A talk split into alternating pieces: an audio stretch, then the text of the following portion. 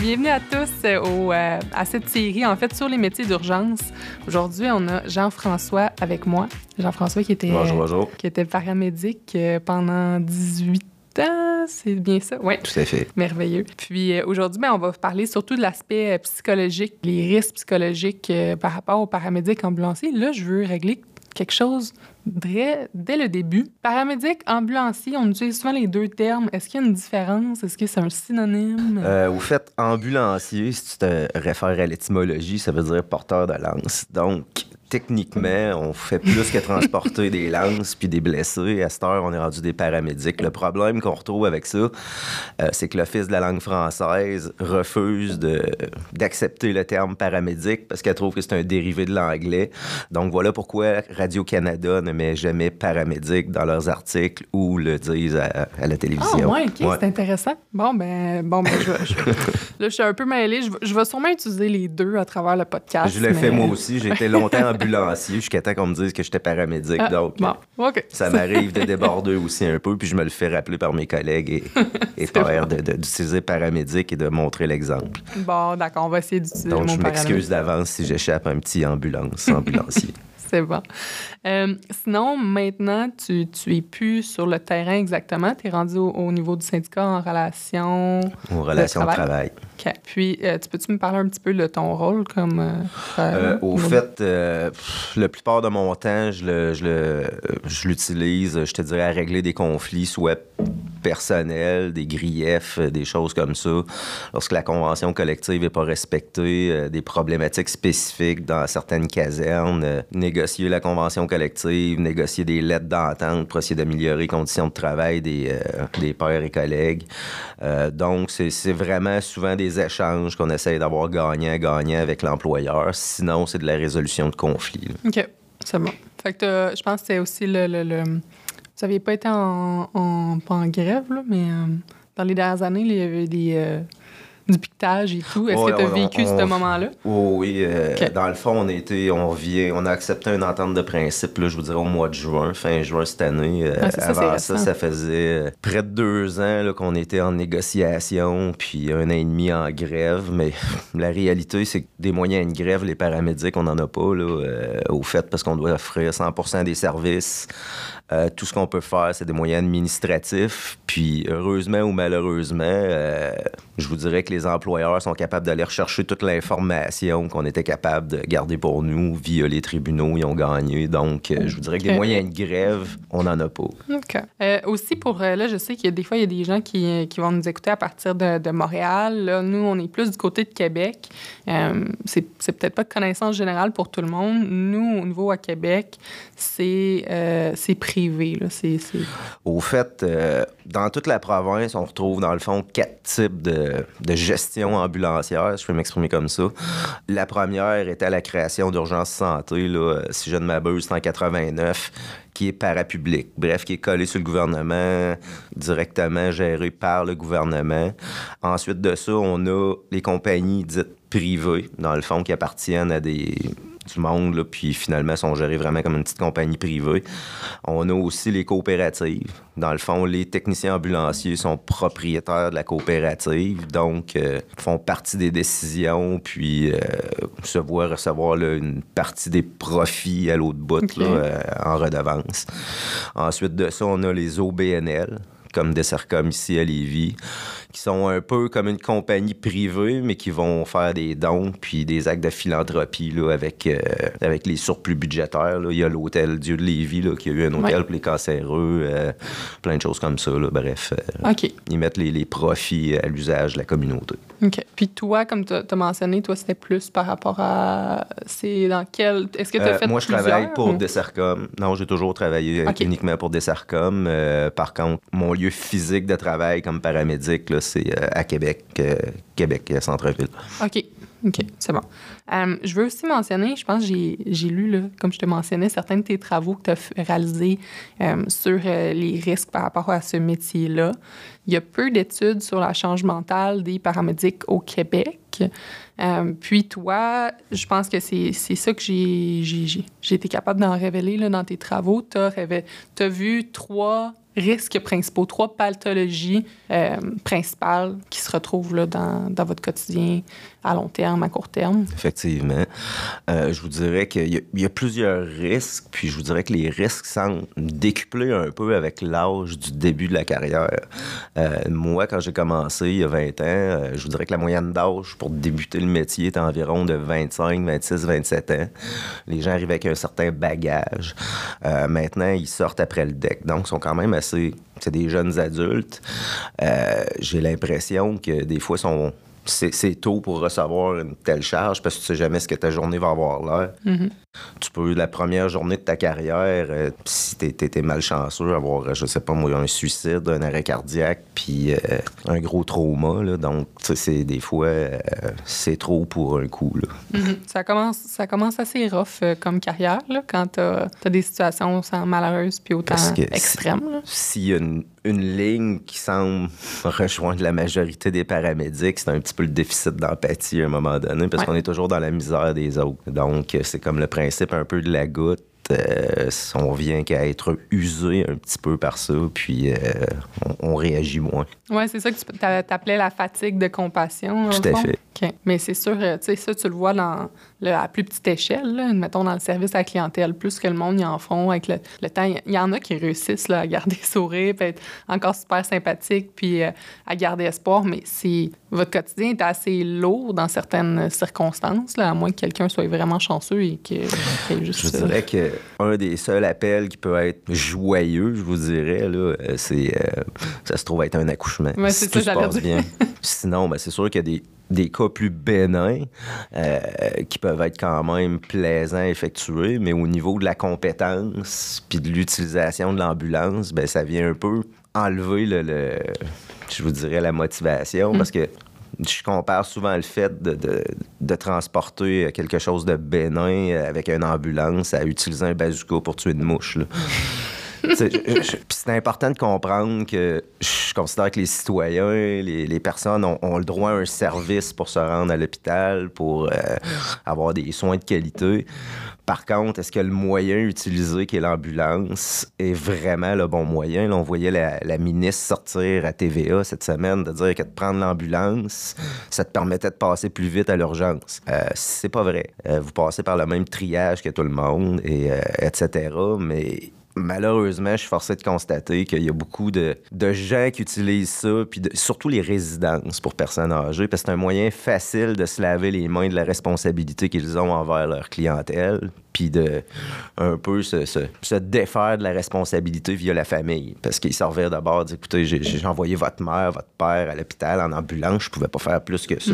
Mais la réalité, c'est qu'un taxi aurait pu faire l'affaire ou un transport adapté qui coûte vraiment, vraiment, vraiment moins cher, puis qui permet aux ambulances, qui me semble est marqué urgence dessus, de demeurer disponible pour les urgences. Oui, mais c'est sûr aussi, ça, c'est un, un autre fait que c'est peut-être pas que tout le monde qui, qui est au courant. là. Les personnes de 65 ans et plus, c'est un service qui est gratuit. Donc, Tout à fait. ça- c'est possible que certains, certains services l'utilisent plus euh, drastiquement ou plus. euh, C'est un bel outil. c'est ça. Mais c'est c'est certain aussi, il faut se mettre aussi dans, dans leurs souliers, dans leur peau. Des fois, dans certaines circonstances, tu sais, on veut pas non plus, on veut être certain que, que, qu'il y a la meilleure chance de, de, se rendre. Des fois, en taxi, on se dit, le taxi va arriver dans combien de temps? Est-ce que ça, est-ce qu'il va avoir un malaise pendant? Tu sais, des fois, peut-être l'évaluation aussi de la, de la gravité euh, de la situation. Puis avec la, la- pénurie de main-d'œuvre, des, des fois, les, les, les personnes sont peut-être pas euh, capables d'évaluer ces risques-là. euh, ou je sais. Ça dépend des résidences. J'ai envie de te dire, des fois, ils ont des infirmières. C'est un peu comme l'infirmière du 811 qui va toujours, toujours finir par te dire d'aller à l'urgence. Est-ce que j'ai fait une étape supplémentaire qui est vide ou. Puis, mais ça, tend à s'améliorer. Il semble avoir des avancements, puis éventuellement, les paramédics pourront probablement évaluer les patients. Il y a des, des projets pilotes qui sont en branle à Québec et dans certaines régions où euh, on appelle ça le référencement. Donc, le paramédic se présente, on évalue sommairement le, le- le- patient. Si on juge que c'est un patient qui peut être mobile ou qui pourrait être assigné à, à la salle d'attente, ben on, on appelle justement une infirmière ou un médecin au 911. Euh, lui fait une évaluation sommaire et nous donne la permission d'utiliser un transport adapté. OK. Fait que ça, c'est quand même en voie de développement. Euh, c'est une, avenue qui est intéressante. Euh, les patients ont le service. Euh, donc, je pense que ça fait, ça fait l'affaire de tout le monde. Le problème est que c'est une enveloppe, somme toute limitée. Puis quand l'enveloppe est vide au bout de la journée, bon, on appelle les ambulances. Mm. Fait que c'est un peu euh, un sectionnement qui est, selon moi, pas justifié dans le sens que mon enveloppe est vide, mais je vais appeler un transport qui va coûter trois fois le prix. Fait que tu devrais peut-être enlever un ou deux transports puis remplir ton autre enveloppe, mais ça, c'est mon opinion personnelle. Je suis pas gestionnaire de réseau. Il y a une autre question qui m'est venue en tête. Là. Euh, un, une des problématiques aussi, c'est que par moment, il y a des manques de, dans le camion, l'ambulance en tant que telle. Non, oui, bien, tout le discours que j'ai, effectivement, ça se rattache souvent à un manque de ressources. Sinon, je veux dire, s'il y en avait toujours des ambulances, je le remarquerais même pas, mais mhm. je, n'ai pas assez de doigts et de, d'orteils pour dire le nombre de fois que j'attendais à l'enfant Jésus, puis que tout d'un coup, au radio, on cherche des camions pour un arrêt cardiaque, une priorité zéro, euh, des urgences vitales, puis que malheureusement, on est tous pris dans le corridor avec des, des cas plus bénins, si je peux dire comme ça. Euh, parce que plus ton cas est moins urgent, plus ils vont te, ils vont t'utiliser ou ils vont te garder là, en attente en attendant d'avoir des lits à l'urgence en arrière. Bref, tu sors de zone tampon entre euh, le roulement des lits d'hôpitaux. Je vais dire ça comme ça. J'ai déjà attendu 4h30 à l'Enfant Jésus. Euh, avec un patient, c'est pas très pas très efficace comme ambulance, j'ai envie de vous dire. J'aurais pu aller chercher trois patients en attendant. c'est pourtant des choses qui seraient simples à régler. On dirait qu'il manque de volonté. Tu, tu mets une dizaine de lits dans une salle, tu prends un paramédic, tu demandes au paramédic de surveiller ces gens-là en attendant qu'ils qui partent en arrière à l'urgence, puis tu libères tes ambulances qui peuvent aller faire d'autres appels d'ambulance. Mais mhm. ça. Fait que sur un. Là, je pense au corps de travail, c'est des 10-12 heures en moyenne? Euh, je vous dirais qu'on a tout des variétés. Il y a des 8, il y a des 10, il y a des 12, il y a des hybrides. Des fois, tu vas faire euh, des 12 heures, puis un quart dans tes deux semaines, ça va être un 10 heures. Bref, mais c'est souvent 80 heures par deux semaines. Il y a aussi les horaires de faction qui existent encore, malheureusement, qui sont pas très efficaces pour les patients. Euh, un horaire de faction étant un, paramédic qui est de garde chez lui avec euh, son radio. Puis quand le radio sonne, il y a cinq minutes pour partir de chez lui, s'en aller à l'ambulance, puis partir sur l'appel. Mais tu sais, quand on parle de, de muscle cardiaque, bon, on sait qu'à toutes les minutes, on perd 10% du mhm. muscle cardiaque. Fait que faites le calcul, 5 minutes perdues, il te reste 50% Fait que t'es mieux d'arriver en dedans de 5 minutes, sinon tes chances sont assez nulles. Puis là, on parle même pas de mort cérébrale. Parce qu'au bout de 4 minutes, aussi, là, les, les neurones commencent à dégénérer, puis je vous laisse imaginer le résultat. Sinon, je voulais, euh, je, vais, je vais changer de sujet sur le deuxième, euh, la deuxième pathologie les plus, la plus développée, là, qui est le trouble, je vais essayer de bien le prononcer, vicarien. Ça? Vicarien? Oui. Euh, le trouble vicarien, je vous dirais que c'est surtout, ça se retrouve beaucoup chez les, les répartiteurs médicaux d'urgence. Parce qu'ils sont toujours en contact. Le, le traumatisme vicarien étant un peu de s'approprier le, le souvenir des autres dans le fond, de vivre ça euh, à, tous les jours finit par impacter. Puis c'est finalement, c'est comme si tu avais vécu toi-même un choc post-traumatique, mais qui t'appartient pas. Donc, euh, mais c'est quelque chose qu'on essaie de faire reconnaître au niveau là, du ministère, puis de la CSST. Puis malheureusement, on a déposé un mémoire à, la CAC euh, récemment. Puis malheureusement, c'est pas encore reconnu officiellement. C'est vraiment dur à démontrer. Là. OK. As-tu des exemples par rapport, à, par rapport aux troubles? Mettons, comment ça peut se, se passer? Quel genre de situation pourrait affecter la personne? Euh, je sais pas. Mettons un, répartiteur ou quelqu'un qui euh, entend la famille crier parce que le, père est mort, puis les enfants agités, la personne au téléphone, euh, les cris, les pleurs. Euh, bref, c'est souvent des des sons qu'on va retrouver. Puis ça se vit de la même façon qu'un post-trauma, dans le fond. Euh, tu avoir des éléments déclencheurs. Il se pourrait que tu entends un enfant crier puis que tu revives le souvenir, euh, que tu as des flashbacks. C'est vraiment le même processus que que le post-trauma. La seule nuance étant que souvent, le souvenir ne t'appartient pas nécessairement, à proprement parler. T'étais pas sur la scène, mais OK, je comprends. Puis sinon, ben justement, comme tu viens de mentionner, c'est le troisième et le plus évident, le, PTSD. Là. moi, j'ai de la misère avec le mot français. Trouble de stress post-traumatique. Tout à fait. Euh, ça, par contre, heureusement, de plus en plus de paramédics sont acceptés par la CNESST. Donc, le trouble vient un peu... Euh, je vous dirais que les tabous commencent à, tomber, puis qu'ils sont capables de reconnaître les, post-traumas. Euh, il y en a de plus en plus. Je pense que tu as regardé un petit peu les chiffres au niveau des, euh, de tout ça. La trame entre 20 et 35 ans semble être beaucoup affectée par les post-traumas. Euh, c'est souvent, je vous dirais, soit l'accumulation de plein de situations, puis à un moment donné, ben, tu flanches, ou des fois, c'est un appel qui est tellement intense que tu n'étais pas préparé, puis ça vient de chercher. Euh, je vous dirais, on n'est jamais à l'abri. Puis dans mes relations de travail, pour avoir travaillé justement dans des cas de CSST, euh, j'ai vu malheureusement des paramédics flancher, rendus à 60, 61. Euh, c'est un peu triste dans le fond. Ils ont passé leur carrière à être bien corrects. Puis avec le temps, on dirait qu'on s'essouffle un peu, puis on devient plus fragile à toutes ces choses-là. Fait que des fois, malheureusement, on, crache à la fin, puis ça vient tout gâcher notre retraite, puis euh, hmm. c'est un peu triste pour ça. Oui, mais ce que, ce que j'ai vu aussi dans les, documents que tu m'avais fait parvenir au niveau euh, de l'invalidité longue durée, on parlait de désordre mentaux, 37,2 des réclamations. Oui, effectivement. C'est énorme. Oui, c'est énorme, c'est un fléau, euh, comme je vous dis. Par contre, comme je te dis, si tu regardes, on a beaucoup plus de jeunes qui sont affectés par ça. Euh, les vieux, on, est plus au niveau des troubles chroniques, là, euh, dans le fond, l'usure carrément mécanique du paramédic. Puis, tu sais, euh, je trouve ça toujours très, très, très, très triste de voir un paramédic de 64 ans en train de descendre un patient de 62, puis le paramédic a l'air plus magané que, son patient. Mm-hmm. Fait que, mais malheureusement, c'est un métier qui est quand même, je vous dirais, jeune, parce qu'avant 89, il n'y avait pas vraiment de, de, métier à proprement parler. C'était un peu. Euh, moi, j'ai un de mes paramédics qui va avoir 50 ans de service, euh, je pense, dans un an ou deux. Puis, euh, si je me fie à son discours, comment ça a marché, c'est T'as-tu peur du sang? Non. T'aimes-tu ça la vitesse? Oui. Tiens, les clés de l'ambulance sont dans le garage. mec, ton, ton Jetson, tu pars, puis tu vas chercher ce qu'il va avoir là-bas. Ça, peu de compétences, mais euh, du courage à n'en plus finir. oui, ben, c'est sûr que ça a vraiment évolué. Puis après ça, il y a eu au niveau de, de, la, formation aussi, comme tu mentionnais. Oui, puis vous voyez, moi, je suis dans les derniers qui ont sorti avec un AEC. Dans le fond, on parlait de 1000 heures de formation euh, avec les cinq médicaments de base. Depuis euh, si ma mémoire est bonne, 2009, les premiers finissants, mais c'est rendu toutes des decks. Fait qu'à cette heure, c'est trois ans d'études. Euh, puis c'est ça.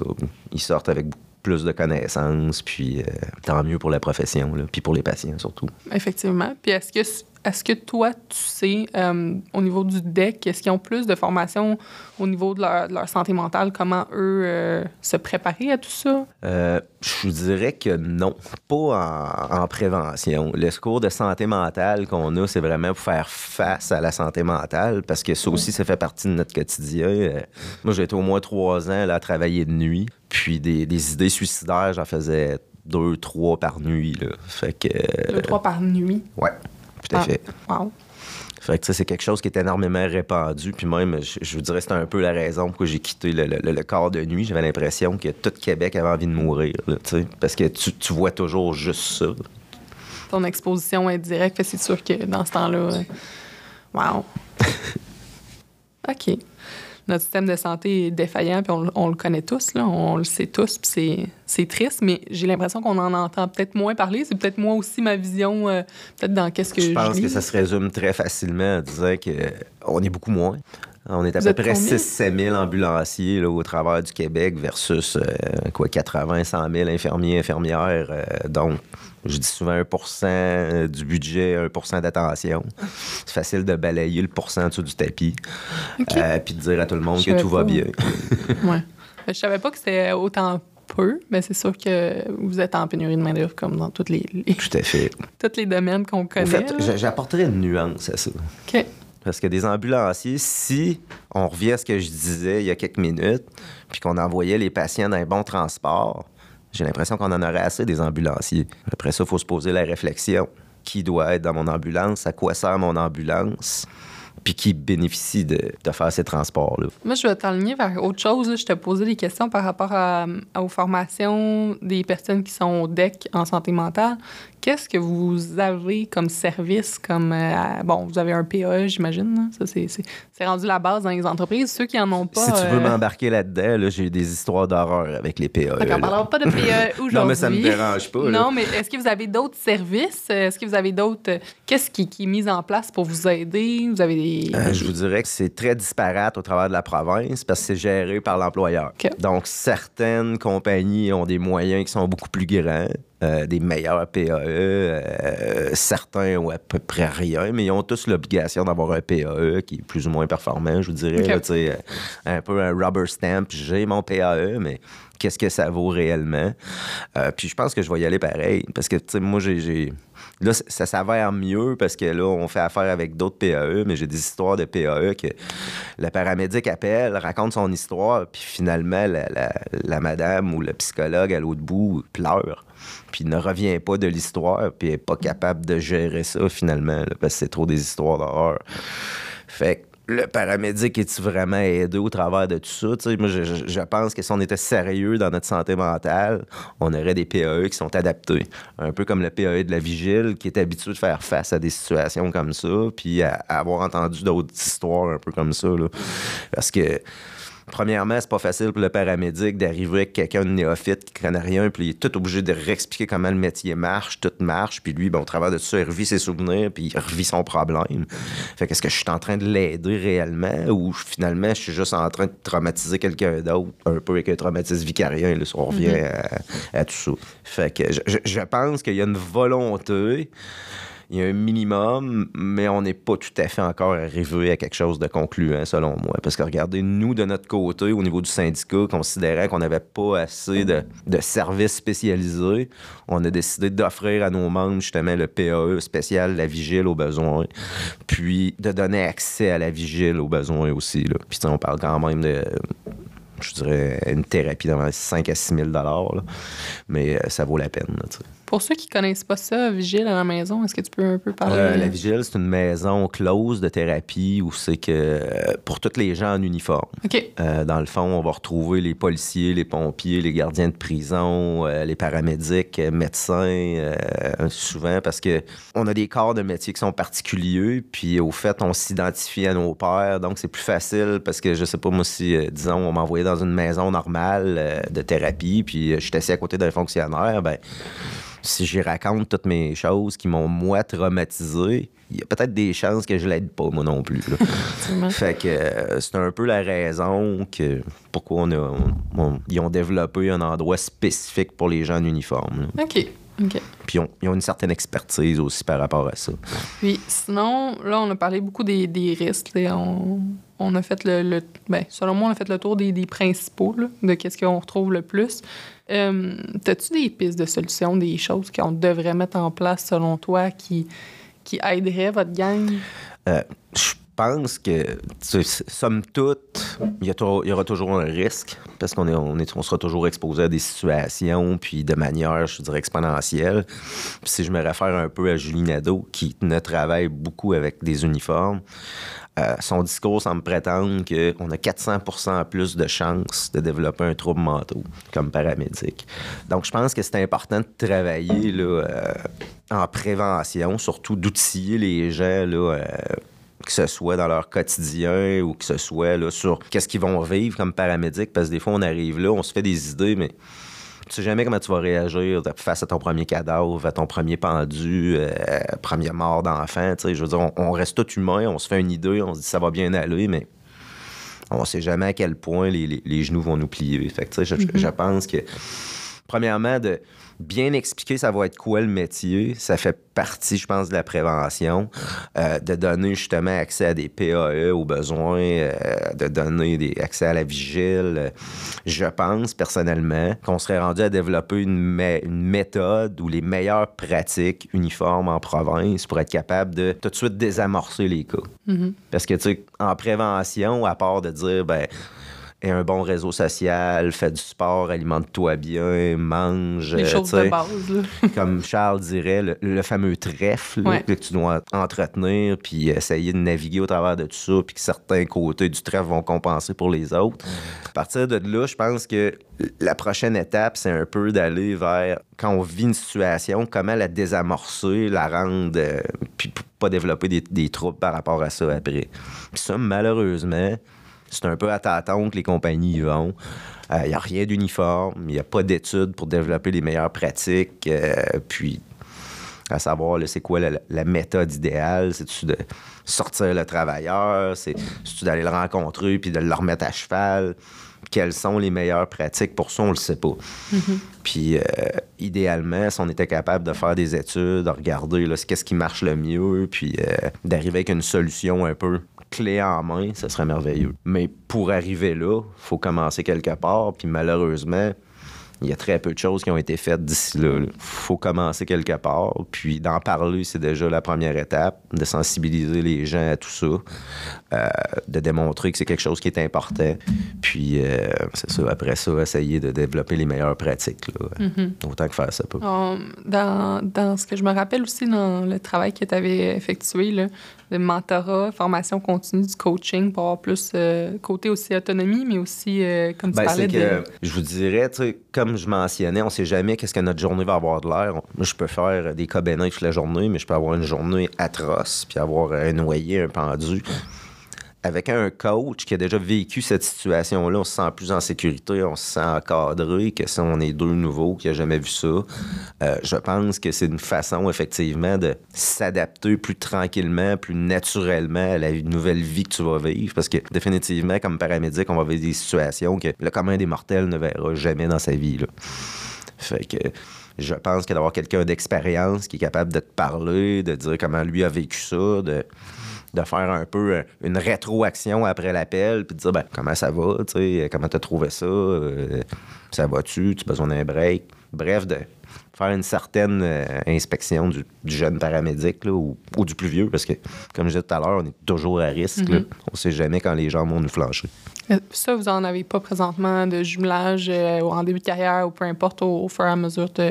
Non. Euh, je vous dirais que la- malheureusement, la pénurie de main-d'œuvre amène les jeunes à aller un peu où les trous sont, puis à travailler à gauche, à droite. Donc, change énormément de partenaires souvent, ce qui est d'ailleurs pas très sécurisant pour un jeune paramédic, là, de toujours se retrouver à s'adapter à son métier puis à son partenaire. Puis les partenaires, ben, on est vraiment... Il y a beaucoup de types de gens qui font de l'ambulance. Ah, ben c'est sûr, là. Puis, peu importe le métier, la personne avec qui tu vas travailler, tu peux avoir plus d'affinité, une meilleure communication, ou tu sais, quand tu apprends à connaître la personne, tu sais, OK, la personne va réagir comme ça à telle situation. Si j'ai dit ça, ça va la calmer, tu sais. Ah, puis les meilleures trucs. équipes, c'est des équipes. Moi, je regarde, euh, quand je faisais ça à temps plein, euh, j'ai travaillé avec quelqu'un une dizaine d'années, euh, François Soucy, puis euh, salut François. Ça a été mon meilleur partenaire. Je veux dire, on, on savait comment l'autre réagissait, puis on avait peu ou plus ou moins besoin de se parler, puis les choses se faisaient, puis on, on connaissait un peu nos limites, puis nos, nos, nos cadres. Fait que je, je pense que c'est la meilleure façon de faire de l'ambulance, mais en même temps, c'est un peu contre-intuitif parce que quand tu commences, ben tu bouches les trous, puis euh, bref, tu t'atteins ta stabilité au bout de 5-6 ans, dépendamment. là. Euh, Est-ce qu'il y a d'autres choses que présentement tu voudrais qu'on aborde que tant qu'à avoir une, plateforme? Ben, J'ai envie de dire que, tu on parle de, de- charge mentale, on parle de, de, troubles mentaux. Je, je- pense que le, le- le- laxisme un peu là, de, de- la ressource au niveau du gouvernement, parce que c'est vraiment le gouvernement qui décide le nombre de ressources qu'on a sur le terrain, ça aide vraiment pas.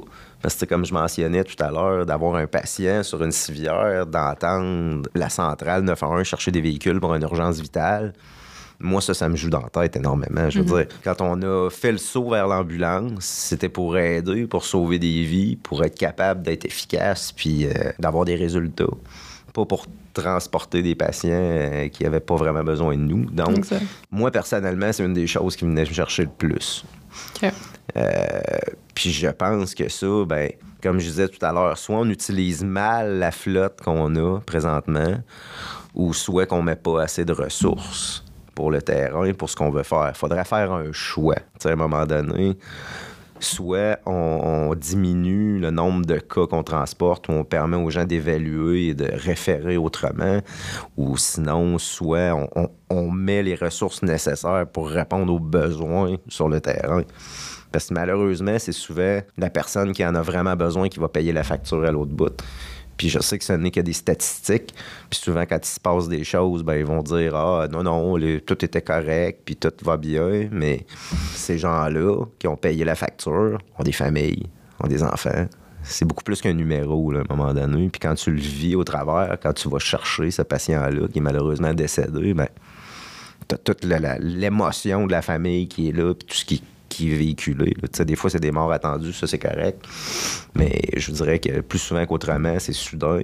Les gens s'y attendent pas. Fait que c'est une charge émotive qui était extrême. Je me souviens d'un appel où c'était un monsieur d'une quarantaine d'années qui s'entraînait, puis c'est sa fille de 16 ans qui l'a trouvé en arrêt cardiaque dans la cave. C'était très intense. où je suis allé euh, chercher un, un enfant de 11 mois qui avait la mort subite du nouveau-né dans une garderie avec euh, les 10-15 enfants qui sont là, la gardienne qui comprend pas ce qui se passe, puis euh, etc. Puis souvent, ben, on se réfère un peu à, notre propre histoire. Puis juste pour mettre ça en parallèle, moi j'avais une fille qui avait exactement la même âge que la petite fille qu'on a. Ah, dont, on a fait des manœuvres. Fait que. puis là, ben, tu descends en urgence au CHUL, puis finalement, tu te fais rencontrer pour dire que tu as roulé trop vite. comme je t'ai dit, des fois, c'est un peu. Euh, mais ça s'améliore, là. Ça fait bien des années de ça. Puis, euh, je veux dire, on fait ce qu'on a à faire. C'est 11 mois. Hmm. C'est horrible. Euh, c'est horrible. J'ai regardé un peu ce qui se passait ailleurs, tu sais, comparer notre situation au Québec à, à d'autres exemples des États aux États-Unis. Puis je voyais que des fois, même le 911 ne répond pas à certains endroits parce qu'ils sont trop en, surcharge. Ils ont pas assez de, gens pour répondre aux appels, pas juste sur le, ben, le terrain non plus, mais juste le. le, moi, j'ai déjà eu des cauchemars. Tu sais, le cauchemar classique, tu appelles le 911, ils ne te répondent pas, tu n'es pas capable de, de pitonner sur ton téléphone. Et là, de me dire qu'il y a des places dans le monde que tu essayes, puis tu même pas de réponse. Là. Le, à quel point les gens doivent se sentir. Euh, puis au fait, malheureusement, il y a un blogueur euh, qui est Al Newman qui, a fait un, site euh, qui s'appelle La dernière ambulance qui répertorie un petit peu toutes ces aberrations ambulancières j'ai appelé, euh, ça a pris, il n'y avait pas d'ambulance à Lévis, elle est partie de Saint-Charles pour s'en venir ici. moi, je remets en, je crois c'est 2017. On avait un groupe local à Lévis qui militait pour avoir du service, rajouter une ambulance parce qu'on considérait qu'on n'en avait pas. Euh, un paramédic de 24 ans qui malheureusement a fait un arrêt cardiaque dans le coin de Saint-Jean-Chrysostome. Puis il n'y en avait plus d'ambulance ici. Il n'y en avait plus. L'ambulance qui était allée répondre à l'appel est partie de Saint-Charles. Fait qu'on est arrivé là 22 minutes après. Euh, malheureusement, ça n'a pas été suffisant.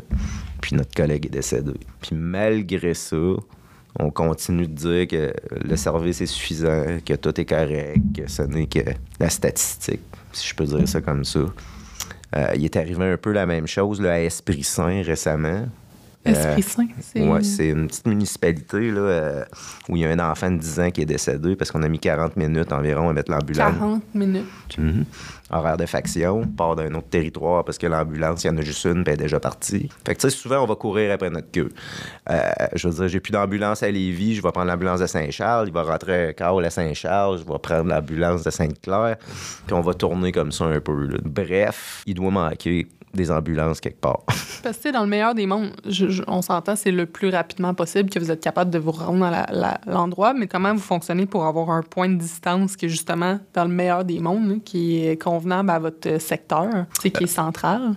comme ici à Lévis, on va avoir comme trois points d'attente. On va avoir un point qui est ici là, euh, sur Kennedy, euh, dans le fond, euh, en face du Resto d'Hélice, qui est la caserne de Sorcom au fait. Ensuite de ça, souvent, la deuxième ambulance, on va aller la mettre plus à Charny ou à Saint-Nicolas. Euh, comme ça, on a comme les deux territoires sont un peu centrales. Puis quand on a la chance d'en avoir un autre, ou qu'il y en a juste une, on va aller la mettre à Chemin des Îles pour être comme au milieu du territoire. Fait que là, tu me dis qu'il y en a trois pour Lévis. Euh, pas toujours. OK. Non, non, non. le jour à son maximum, puis là, je peux peut-être me tromper, mais je crois qu'il y a 7-8 ambulances. OK. Mais de nuit, par contre, on est à 2-3. OK. Dépendamment de l'heure à laquelle vous appelez, euh, dépendamment s'il y a des transferts de patients à Montréal, parce qu'ils ne remplacent pas. euh, donc, c'est un peu un coup de C'est c'est malheureux, mais je pense que. Je l'ai dit souvent. T'espères que quand tu vas appeler, tu vas tomber dans une période calme et morte, puis que tu vas avoir le service dans le meilleur temps. Est-ce que il y a plus de. Est-ce qu'en général, il y a plus d'appels la nuit, le jour? Le jour. Le jour, vu que c'est ça, vous avez. Le jour, comme je disais tout à l'heure, on fait beaucoup de médical. Tu sais, des gens qui, qui ont des pathologies là, euh, qui sont importantes, mais qui sont pas urgentes. Qui ont Tu sais, un je- degré moins, euh, moins élevé. Là, de, de- Tu sais, je veux dire, quelqu'un qui euh, aime, non, mon exemple peut-être pas bon, mais des douleurs abdominales ou euh, des, des gastro, euh, des grippes. des grippes en ambulance. Bon. si vous Ça, c'est saviez. décourageant. Moi, je suis déjà monté en urgence, flash sirène, pour un ongle incarné. Un nom incarné. T'as mis Parce ta que. vie en ouais, non, danger. non, non, non, mais il était anticoagulé. Quoi? Anticoagulé. Il prenait des médicaments pour que son sang demeure, là, euh, coagule pas. Parce que souvent, c'est des, des gens qui ont eu des AVC ou des choses comme ça. Mais le, le code Clausen, qui est utilisé au niveau de la centrale, n'a pas de jugement. C'est une série de questions qui t'amènent à un certain degré d'urgence. Puis donc, hémorragie, anticoagulé tombe comme urgent. Fait qu'à ce moment-là, moi, j'étais obligé d'allumer ma quincaillerie, mettre le pied sur le gaz, puis euh, essayer de pas tuer personne au travers du processus. C'est ça, ce qui peut être plus dangereux, de juste Puis là, je me fais chicaner par le patient parce que j'ai fait trop de bruit en arrivant, puis que je suis arrivé trop à la presse. Puis il comprend pas. Puis c'est ah oui, mais. C'est pas moi qui une décide. OK. Wow. Non, non, mais, euh, je- je- ben, on parlait de manque de, de là. compassion, tu sais, au début de fatigue de compassion, mais tu sais, dans des, dans des situations comme ça aussi, ça joue sur la patience, mais aussi le moral des gens de te dire, ben voyons donc les gens. Ben, moi, c'est quelque chose que j'ai trouvé extrêmement dur. Puis, tu sais, je veux dire, il y a tellement de, de charges de travail à Capitale Nationale que sur un 12 heures de travail, j'étais même pas capable d'avoir 30 minutes pour aller manger. Je me faisais toujours euh, sortir de mon repas, blablabla, bla, assez que on a dû aller en CSST pour dire, écoutez, il me semble que manger, c'est essentiel à la santé et à la sécurité des travailleurs puis pour la concentration. Ouais, C'est ça, manque de vigilance, là. ouais. Puis euh, on, on a finalement gagné notre cause, mais à moitié. Qu'est-ce que tu veux dire? Je m'explique. Euh, Il y a beaucoup trop d'acteurs dans le milieu préhospitalier. On a l'employeur, qui est pour ma part des CERCOM, ou qui peut être une coopérative, ou ce qu'on a nommé tout à l'heure. Ensuite de ça, j'ai le CIUS, qui lui gère le nombre d'ambulances, les budgets, les protocoles, ces affaires-là. Puis au-dessus de ça, j'ai le ministère qui lui chapeaute un peu le CIUS, puis qui vient cornifer une fois de temps en temps. Qu'est-ce que ça fait comme résultat? C'est qu'il n'y a jamais personne d'imputable. Parce que tout le monde se lance la balle à dire ben moi, c'est pas moi, c'est le CIUS qui a pas mes ressources. Euh, le CIUS dit ben non, moi je t'ai donné ce que tu avais à faire. Puis bref, il n'y a jamais personne d'imputable dans le domaine. Euh, mais tout ça, si je reviens à ma, question des repas, c'est que le levier de la CSST, elle a juste le droit d'agir sur mon employeur. Un petit retour en arrière, on parlait avec euh, notre autre collègue euh, qui est français, puis qui a une vision vi- vraiment différente. En fait, euh, dans, dans son pays, c'est pas la même game, on va dire. Euh, leur, leur situation, ils n'envoient pas des ambulances pour euh, des, petits, des petits cas de, de maux de ventre euh, légers qui se tournent à être euh, une gastro, par exemple. Non, effectivement. Puis tu sais, moi, j'ai vraiment pas de problème. Je veux dire, c'est un appel qui est facile. Je fais du social avec euh, une personne âgée qui souvent sont sympathiques. La problématique, c'est les gens qui l'ont pas, le service, puis que c'est urgent. Moi, c'est ça qui vient me chercher. Parce que, j'ai aucun problème à, à socialiser avec euh, Ginette et euh, Marguerite. Là. Je veux dire, c'est un appel qui est risques, facile. tu sais, je veux dire, Ouais. euh, jase, asseyez-vous, madame, on s'en va à l'hôpital, blablabla. Bla, bla, bla, bla. Ta santé mentale est protégée dans ce cas-là. là. Puis Il y a même pas de... bonifié. Mais tu sais, comme je te dis, c'est que là, ben là, euh, j'ai eu du bon temps avec euh, Madame Ginette. Puis euh, ça fait une heure, j'étais en attente en zone de tampon dans un, dans un hôpital. Puis whoop, là, mon, mon, mon radio sonne. Puis pouvez-vous vous libérer? Une ambulance, arrêt cardiaque, telle place? Puis là, t'es là, Euh, euh, non, je peux pas, je peux pas. J'ai peux pas juste la laisser sur le bord du chemin faire comme madame. tu Je vous quitte. je, je parlais des repas tout à l'heure, puis je l'ai- je l'ai dit au juge. C'est la première chose que j'ai dit au juge. J'ai dit, écoutez, monsieur, si je sauvais des vies de 8 h le matin à 20 h le soir, je serais même pas ici. là. Je veux dire, je serais nourri de bienfaisance, puis j'en aurais pas besoin. là. Je veux dire, c'est pour ça que j'ai signé. Mais le problème, c'est ça, c'est que souvent, c'est des, des petites choses bénignes. Tu sais, je veux dire, euh, prenons un exemple. J'étais à 10 minutes de finir mon fin de corps. Euh, Il y a un appel qui rentre comme difficulté respiratoire. Parce que, tu sais, comme je te disais, c'est des catégories, puis peu de jugement au niveau du, du classen. Euh, J'arrive là, finalement, à mal au genou, mais bronchite chronique. Fait que quand ils ont demandé si elle respirait bien, elle a dit non. Fait que là, moi, quincaillerie, temps supplémentaire, machine totale, esquive deux, trois chats. On arrive là-bas pour finalement repartir tranquillement. Pou, pou, pou, pou, pou. Puis, euh, à me faire coller à l'urgence parce que c'est pas urgent. Fait que j'ai fait deux heures et demie d'over pour un genou qui aurait pu probablement embarquer dans une chaise roulante dans un transport adapté. C'était un peu ça qui le principe de la goutte, là, l'usure, puis la charge mentale. Euh, si je me réfère, peut-être que je me trompe, mais je crois que c'est Lazarek. Trop Oui. de compétences pour euh, le type de choses que tu fais ou pas assez de compétences pour les choses que tu fais, ben, ça amène à une charge mentale puis à un déséquilibre. Euh, C'est pas si Sigris, Sigris. Déséquilibre aussi, effort, récompense. Là. Ça se peut. Écoute, Charles est C'est pour ça que, C'est pour ça que je me suis avancé que ça se pouvait que je sois dans le champ à gauche. Mais bon, on comprend le principe Ouais. que trop de compétences pour X, c'est pas assez. Pour Y, ben, on arrive à une, à une déstabilisation là, de l'environnement, puis surtout de ta santé mentale. Euh, c'est ce que je trouvais le plus dur, je pense, dans, dans mon métier. De me sentir pas assez utile, puis quand j'aurais pu être utile, de manquer le, le- le- de pas pouvoir répondre à l'appel. Mais ça a l'air terrible comme ça, là. Mais j'ai quand même, dans ma carrière, sauvé neuf vies. Wow. Quelque chose à être fier. Ça, ben, je pense que effectivement, j'en serais fier pas mal toute ma vie. Euh, puis ça, sans parler, mettons, des gens que j'ai aidés de manière ponctuelle. Tu sais, je parlais que je faisais trois suicides par nuit, là. euh, ben, certains d'entre eux, je pense qu'on était capable de les aider puis de leur permettre de prendre un pas de recul pour se recentrer dans leur vie puis de prendre des bonnes décisions. Je pense qu'au travers de tout ça, on, on finit par, par faire du bien, là, au travers. Ben oui. Mais c'est ça. Je, je pense que la ressource est très mal utilisée, sous-financée, très peu respectée. Je regarde les offres que le gouvernement nous ont fait, c'est euh, très, très, très ordinaire. Honnêtement, on a, une- on a un exode. euh, on a une grosse pénurie de main-d'œuvre. Ils semblent pas vouloir encourager les gens à rester puis à venir étudier comme paramédic. Puis, tu sais, la preuve en est que souvent, les paramédics vont rentrer là, ils vont faire pense qu'à Urgence Santé, la moyenne de durée de paramédic en aurait 3 à 4 ans. Après 3 à 4 ans, la personne quitte, quitte. le, le Puis C'est domaine de complet. plus en plus vrai parce qu'ils sortent jeunes. Parce que, moi, je veux dire, j'ai sorti, j'avais 26 ans. Euh, j'ai fait mes premières années, balbutiement, tout ça. Euh, whoop, ma femme est enceinte, j'ai une maison de responsabilité. euh, fait que je suis un peu dans une prison dorée, je vais dire ça comme ça, mais je peux pas comme juste tout balancer puis aller faire autre chose. Tandis que les jeunes, ben, ils sortent à 20 ans. Quand ils se rendent compte que ça tombe pas comme ils veulent, qu'il faut qu'ils travaillent de nuit, euh, une fin de semaine sur deux, euh, qu'ils se promènent partout, que c'est pas si payant que ça, ben, ils changent le fusil d'épaule puis retournent à l'école. Puis je les comprends tout à fait. là. Je veux dire. euh, en fait, c'était, c'est un très beau métier, mais qui a subi beaucoup de déformations au fil des années, puis qui est peut-être pas atterri où il aurait dû atterrir. Un peu comme monsieur, ton nom m'échappe, mais euh, Sébastien disait on n'a pas fait le ménage nécessaire, puis on n'a pas pris les bonnes décisions pour qu'il soit efficace. Puis on dirait qu'on a beaucoup, beaucoup de misère à, à- à vouloir faire ce saut-là, puis de, de- de faire le nécessaire pour se doter d'un système préhospitalier digne de- des compétences des paramédics, puis à la hauteur des citoyens du Québec. Je pense qu'on on a plus à laisser aller, puis on, comme je disais, là, 1% en dessous du tapis, c'est pas grave, on va s'occuper des nurses, on va s'occuper des préposés. Puis encore là.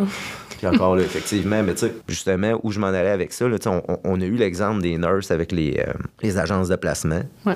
On- ça nous a coûté des milliards. Bon, on est en train de reproduire exactement la même chose au niveau des paramédics. C'est ça qui est ridicule.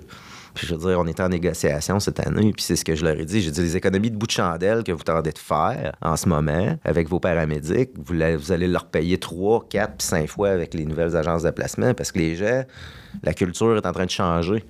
Les gens se retirent de leur poste à temps plein, puis vont faire du prestataire de service où ils vont gagner deux à trois fois le salaire. Puis après ça, ben, ils font autre chose. Fait on est en train vraiment de tirer partout, puis de, le système s'effrite. On n'encourage plus la, loyauté, la stabilité, puis le temps plein. On est en train d'encourager les mercenaires. Bref, puis ça, ben, c'est rien pour nous aider. Puis je vous dirais qu'il manque beaucoup de transparence aussi au niveau du réseau. Pour avoir passé au service essentiel, j'ai vu une même personne venir dire une chose et son contraire à l'intérieur de deux semaines.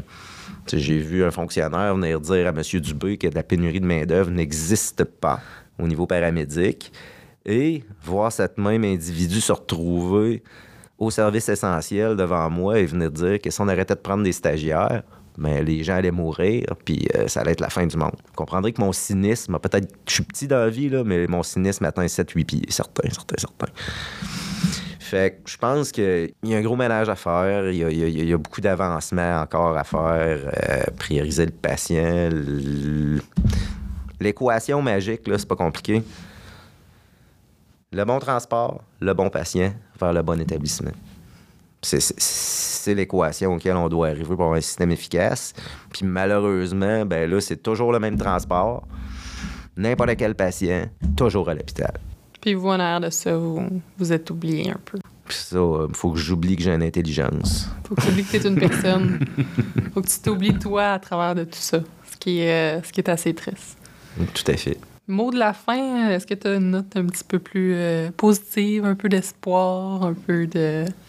Ben, comme je disais tout à l'heure, c'est un, merveilleux métier. Je pense que malheureusement, les ambulanciers, on a une vision très. Euh, on est toujours pressé ce que les choses se fassent. Puis malheureusement, on lutte avec une machine qui s'appelle le gouvernement, qui s'appelle euh, les ministères. C'est des changements qui sont quand même très longs, toujours dans le temps effectués. Je dois dire que, tu sais, en 20 ans, on a avancé. Euh, que ça semble vouloir avancer. Mais comme je vous dis, étant toujours pressé, on a l'impression que ça avance pas assez vite. Par contre, si j'ai une chose à dire, si on veut sauver ce métier-là, il va falloir que le gouvernement puis que les acteurs principaux mettent les ressources financières puis je vous dirais aussi là, ambulancières pour que le service se donne. Sinon, les gens, comme j'ai dit, ils se blasent très rapidement. Puis on va se retrouver avec un bassin vide. Je veux dire, j'ai des fermetures de camions à tous les jours sur la Côte-Nord. Euh, un peu partout en province, en Gaspésie. Puis ça, ben, il y a des gens qui vont payer la note. comme je disais, c'est pas juste une statistique. Il y a des familles, il y a des choses, mais c'est vrai, il fallait rester dans le positif. Je pense que l'avenir va être prometteur. Euh, c'est quand même un merveilleux métier parce que, comme je disais, je veux dire, ça permet de vivre des choses qui sont exceptionnelles. Euh, ça permet de sauver des vies. Puis ça, ben, c'est une sensation qui est merveilleuse. je veux dire, euh, tu te sens utile. Euh, on a tous un peu signé, j'ai l'impression, avec euh, le blason du chevalier. Puis c'est des appels qui nous permettent un peu de, faire ce qu'on croyait qu'on mm-hmm. allait faire. Puis je pense que si le nécessaire est fait par le gouvernement, si les acteurs ça regardent, ça sentent, puis orientent de manière correcte l'avenir, on pourrait avoir un système qui serait très intéressant, puis un métier qui, est vraiment intéressant, je veux dire, parce qu'on fait vraiment de tout. Euh, souvent, on est très utile à la personne. Euh, on va sauver des vies, on va changer des vies. Puis, euh, tu sais, comme je dis, c'est un, si je vais résumer ça comme ça, puis je, me demande pourquoi ça m'est pas venu plus tôt, parce que je le dis souvent. Si l'ambulance c'était ce qu'elle devrait être, ça serait un des plus beaux métiers du monde. Hmm. Mais malheureusement, euh, tout ce qui est autour était corrompu, puis a besoin de nettoyage. c'est une, on va dire, belle note de fin. on va dire belle, c'est pas exactement le mot. Mais je veux te remercier sincèrement, euh, Jean-François. Euh, c'est super intéressant ce que tu avais à amener aujourd'hui. De, ton expérience, et ça vaut de l'autre. aussi, je pense que on, en est ressorti malgré tout avec des. Oui, on a fait le tour des, risques, des problématiques, des pas juste des risques parce qu'ils sont, sont, très présents, sont très euh, visibles, mais aussi des pistes de solutions, des, de l'espoir un peu quand même à travers tout ça sur, sur la profession, puis sur les les prochains sur notre système de santé. Puis euh, je te remercie sincèrement encore, euh, Jean-François. Merci beaucoup pour ton temps. ce fut un plaisir. Écoute, on est toujours prêt à venir discuter de notre métier, puis de justement le sortir dans dessus de la, couverture pour démontrer un peu la réalité du quotidien. Puis je vais prendre la balle au bon pour dire que on s'en va vers l'avant, puis justement, on veut faire faire des études euh, au niveau de la santé mentale, les risques du métier, tout ça, pour avoir des données probantes, pour s'appuyer, pour démontrer euh, au gouvernement un peu la réalité du métier, parce que tu parles avec eux autres, puis euh, on dirait qu'ils sont pas tout à fait dans le même monde que nous. Ils sont un peu dans... C'est classique comme image, mais dans leur tour d'ivoire, à dire que tout est beau, tout va mm-hmm. bien. Fait On reviendra peut-être avec euh, les, résultats de cette étude dans un futur euh, relativement plus ou moins lointain, on l'espère. On le souhaite. Merci beaucoup.